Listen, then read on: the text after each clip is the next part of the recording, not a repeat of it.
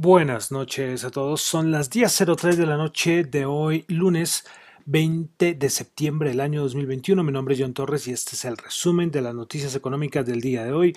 Saludo como siempre a los que me escuchan en vivo en Radio Dato Economía, a los que escuchan el podcast en Spotify, en Radio Dato Economía, pues en Radio Dato Economía no, el podcast lo escuchan en Spotify y en todas las plataformas. El programa en vivo sí en ese momento estamos en Radio Dato Economía.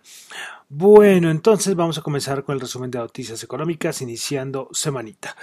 Bueno, vamos a comenzar una cosita que hace mucho no hablamos de, del bendito COVID-19, que todavía está, pero como decíamos, estamos acostumbrados ya a, la pandemia, ¿sí? Eh, las vacunas han ayudado muchísimo y hace mucho no, no datos de, de la, de la pandemia. Pues bueno, hoy sale un dato y es que el número de muertes por coronavirus en los Estados Unidos ha superado a las muertes estimadas en el país a causa de la pandemia de la gripe española de hace un siglo. Entonces, ¿qué quiere decir eso? Pues que a nivel de muertes, el COVID ya le ganó a la gripe española del inicios del, del siglo pasado. Bueno, inicios, inicios, bueno, estamos hablando de 1915 más o menos. Bueno, entonces, un dato curioso del COVID-19. También en Estados Unidos, ahí como haciendo un poco más flexible la entrada de, extranjeros por parte que vienen de la Unión Europea a nivel de certificado de vacunación. Bueno, vamos a comenzar con eh, datos de Europa. Vamos a comenzar con solo un datico. Tuvimos los índices de producción industrial en Alemania, 1,5% el dato mensual. Se esperaba 0,8%.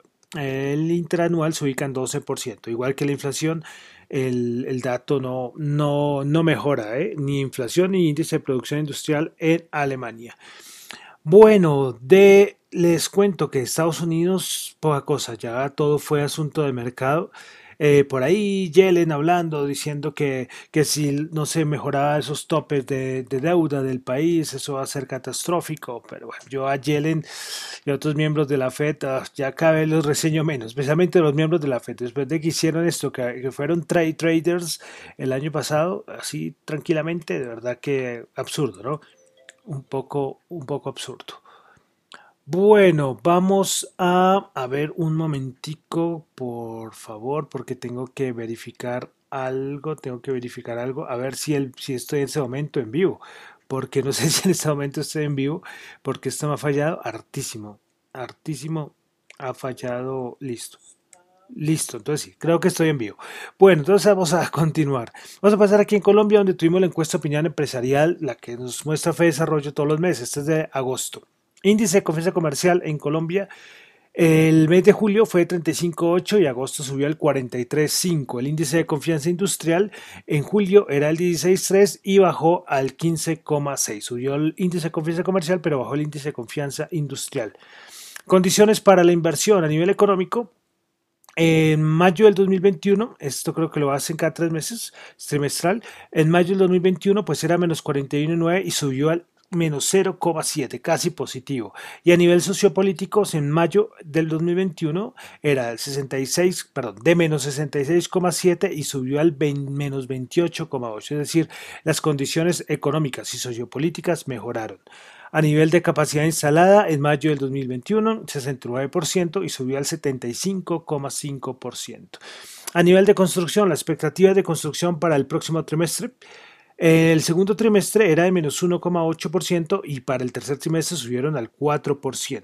La situación económica de las empresas el anterior trimestre, el segundo trimestre era menos 11,7 y subió para el tercer trimestre a 13,8. Y al ritmo de la construcción pasó de menos 2,6% en el segundo trimestre de este año a 4,5%. Entonces vemos que solamente el índice de confianza industrial se portó negativamente, es decir, con bajaditas. De resto, optimismo, optimismo en construcción, en condiciones para la inversión y en el índice de confianza comercial. Bueno, vamos a pasar ya de uno de los mercados, noticias, eh, vamos a una cosita de tecnología, una noticia y es que parece que Apple va a adoptar la tecnología de las pantallas flexibles. Ustedes han visto el Galaxy Z Flip, el Huawei, no me acuerdo, el Mate X, el Galaxy Z Fold. Bueno, todos estos modelos es que son con pantalla flexible, es decir, ustedes cogen, la doblan. Pues parece que para el 2023 podríamos tener el primer iPhone plegable Entonces, para los fans, los fans de iPhones. Bueno, a ver. Vamos a continuar con eh, con España, una noticia de Iberia. Y es que Iberia decidió iniciar negociaciones con sus sindicatos sobre un ERTE. Los españoles saben que es un ERTE, pero aquí utilizamos otra palabra, pero es que un ERTE es el expediente de regulación temporal de empleo. Entonces, eh, esto, esto va a ser para despidos, bueno, eso va a ser un, un problema cuando aplican ERTES.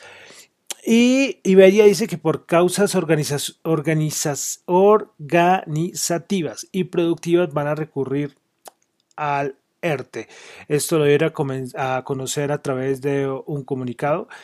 Y es que dice eh, Iberia que es que la, ralentización de la recuperación económica y la creciente incertidumbre ha hecho que recurrir a, los ERTES como fuerza mayor. El presidente de Iberia, Javier Sánchez Prieto, explicó eh, a los medios pues que esta, el ERTE va a afectar aproximadamente unos 5.000 empleados, me dice 5.000, es decir, más o menos como al 30 o el 35% de la plantilla. En Iberia, en Iberia, tanto que aquí criticamos a, Bianca, pero es que este sector todavía no se ha podido recuperar.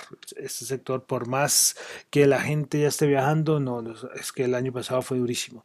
Bueno, una cosita aquí a Colombia y es el grupo Nutresa, pues Grupo Nutresa anunció la constitución de la sociedad C y Nutrading SaaS. Pues esta empresa, en Trading SaaS, pues tendrá por objeto, la, por objeto principal perdón, la compra, venta y exportación de productos para su distribución y comercialización en el exterior. Eh, pues la nueva sociedad eh, domiciliada en Medellín pertenece a un 100% al grupo Nutresa y su capital inicial eh, se hará de 3 mil millones. Pues la idea es que quieren recorrer quiere empezar el camino de la internacionalización de sus productos y marcas y lo acompañará entonces con, eh, con, con, esta empresa, va a empezarlo y la idea es descubrir nuevos mercados. Bueno, entonces vamos ya a lo importante del día que fue los índices, los índices. Ya habíamos hablado que habían varias cositas que nos decían que esto estaba muy por arriba y a nivel cuantitativo pasado algo interesante.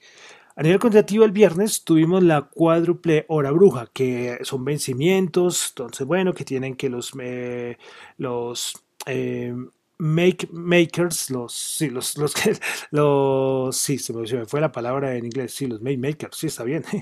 bueno, pues eh, ellos tienen que tomar unas posiciones, tienen que salir a vender, y el viernes, y cuando el viernes fue uno de esos días de la cuádruple obra bruja. Pero entonces, ¿qué pasó? Cuando ocurre esto, se abre como una ventana de, volatilidad y siempre ha ocurrido, siempre ha ocurrido. Por eso es tan importante estos vencimientos que ocurren y los trimestrales son los más importantes. Eh, y los cuantitativos, recuerden que cuando los cuantitativos no son analistas técnicos y no son fundamentales, utilizan otras cosas.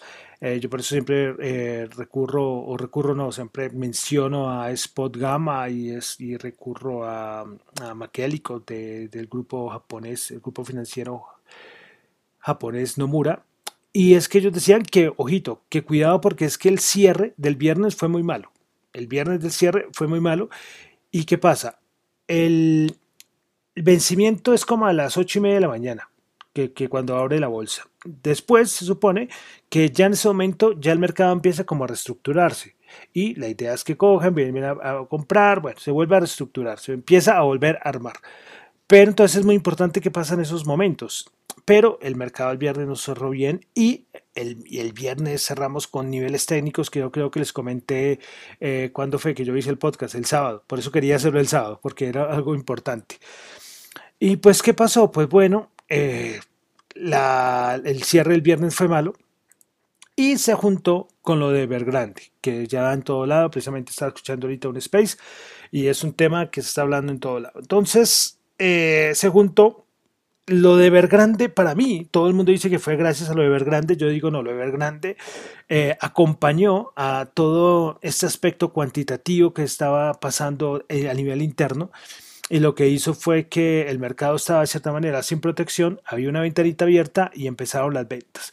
El, a nivel técnico, no me gusta decir cosas técnicas acá, pero el análisis técnico siempre toma la media de 50, la media de 100, que son como soportes importantes, por la media de 50 pues la quebró y siguió derecho y llegó casi hasta la media de 100, que fue como el, el, gran soporte.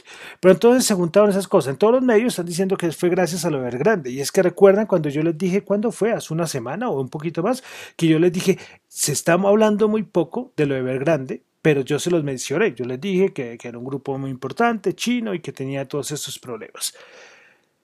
Eh, pero todo se juntó, se juntó, como les digo, se juntaron estas dos cosas eh, y como les comento, eso es a nivel cuantitativo y puede ser un poco complicado y más en un podcast que lo escucha todo el mundo. Pero entonces yo lo miro en que lo de Evergrande es importante, es importante, no sabemos si va a tener un, un, efecto dominó en todo el mundo, por eso lo están comparando en todos los medios con Lehman Brothers. Pero, pero hoy, precisamente, los cuantitativos que salieron a decir, los mismos que nos dijeron lo que estaba pasando el día viernes, dijeron, eh, bueno, eh, eh, fue una venta agresiva, pero no hubo tanta sangre como se podría, como podría haber corrido en un mercado como un casi crash que se estaba empezando a producir. No, no, no pasó eso, no pasó eso. Al final del día hasta, hasta rebotó.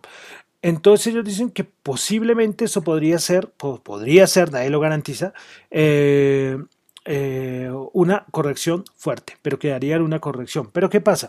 Esta semana en la que estamos, a nivel del año, es de las semanas más bajistas para el SP500, para el SP.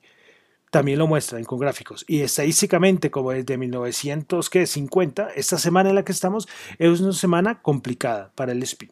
Y tras del hecho tenemos lo de Evergrande. Y tras del hecho tenemos a la Reserva Federal en esta semana. Entonces esta semana los creativos dicen que vamos a tener una volatilidad muy fuerte, muy fuerte. Ya lo de Evergrande, pues como les digo, es que esto ya se sabía desde hace unos días que Evergrande venía mal y que esto no se iba a salvar en un fin de semana, ¿sí? Entonces, pues, pues sí, pues lo colocan y que, que, va a entrar en default, pero, pero esto, esto no es nuevo, esto no, la noticia no salió hoy, ¿sí?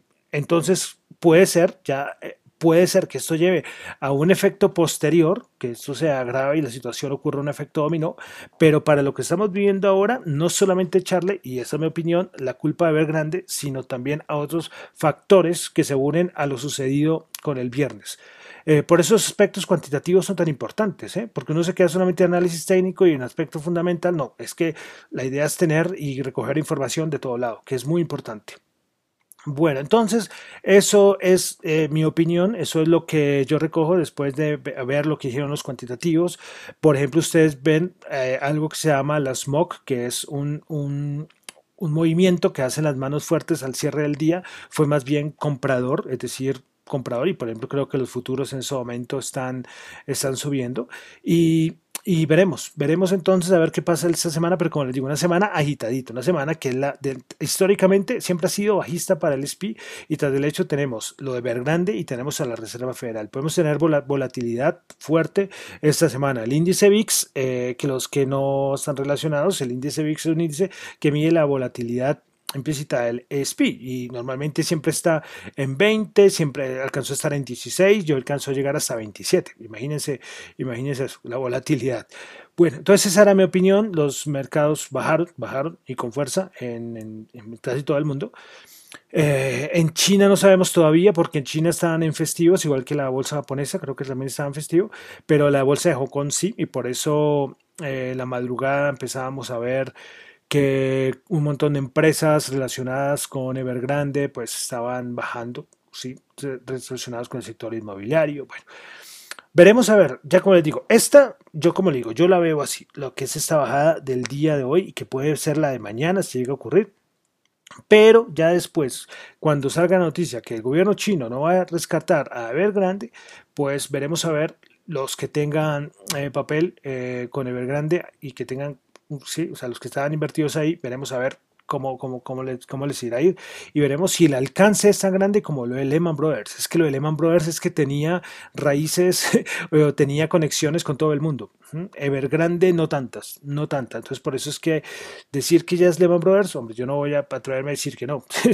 sí, no voy a atreverme a decir no, seguro 100% que no, no, no. Pero tocaría ver, porque es que Lehman Brothers, como le digo, Lehman Brothers fue una cosa que es que estaba conectado con todo el mundo. Por eso el efecto dominó es que pum, cayó y se extendió inmediatamente a todo el mundo. Mientras que Evergrande tiene conexiones muy importantes con muchas entidades en todo el mundo, pero no tanto como Lehman Brothers. Entonces, miraremos, miraremos, pero nos espera una semanita interesante. Bueno, entonces ya después de todo el rollo que acabé de comentar, vamos a comenzar con el, el Nasdaq 100. El Nasdaq 100 bajó 321 puntos, menos 2%. 15.012, principales ganadores del día. Tuvimos en el Nasdaq 100, bueno, les cuento que esto no me carga, listo ya. Seagen el 1.8, Booking Holdings 0.6, Verix Analytics 0.3%. Es curioso, el Nasdaq 100 son 100 componentes y, y 95 terminaron en rojo del Nasdaq 100. Los principales perdedoras del Nasdaq 100 tuvimos a Pinduoduo bajo el 6.5%, Baidu bajo el 4.7% y JD.com menos 4.5%. Vamos ahora al SP500. El SP500 el día de hoy se me perdió el SP500 y no me abre. El internet me está fallando, Dios mío. Bajó 75 puntos, menos 1,7, 4.357. Alcanzó a estar por los 4.310, 315. Bueno, entonces principales ganadores del SP500 hicimos American Airlines 3%, Delta Airlines 1.6, United Airlines 1.5. Recuerden que les comentaba al inicio del programa de que el gobierno de Estados Unidos eh, hizo un cambio para mejorar la entrada de turistas por parte de Europa y otros países, pues claro, esto empujó al sector de las aerolíneas. Principales perdedoras del día en el SP, el SP500, Invesco bajó el 8,6%, Nucor bajó el 7,6% y APA Corporation bajó el 6,1%. Vamos ahora al Dow Jones.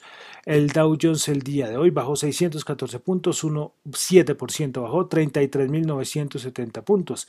Principales ganadoras del día en el Dow Jones, pues de los 30 solamente uno terminó en verde que fue Merck Co. Eh, con 0,3%, el resto en rojo y los principales perdedoras en el Dow Jones, Caterpillar bajo el 4,4%, Goldman Sachs bajo el 3,4%, JP Morgan bajo el 2,9%, Bolsa de Valores de Colombia el Colca bajó 15 puntos, bajó el 1,1%, 1.306 puntos. Principales ganadoras, Grupo Bolívar 3,8%, Enca subió el 1,7% y Grupo Val subió el 0,7%. Principales perdedoras, Banco de Occidente 3,3%, Promigas 3% y Celsia bajó el 2,5%.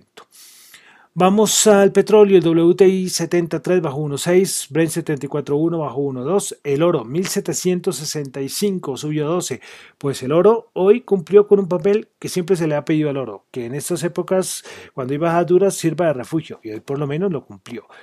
Eh, Bitcoin, fuertes bajadas, 43.763 eh, estaba eh, cuando yo miré, pero como ustedes saben, ahora yo reviso en vivo y creo que está bajando mucho más. Vamos a actualizar esto.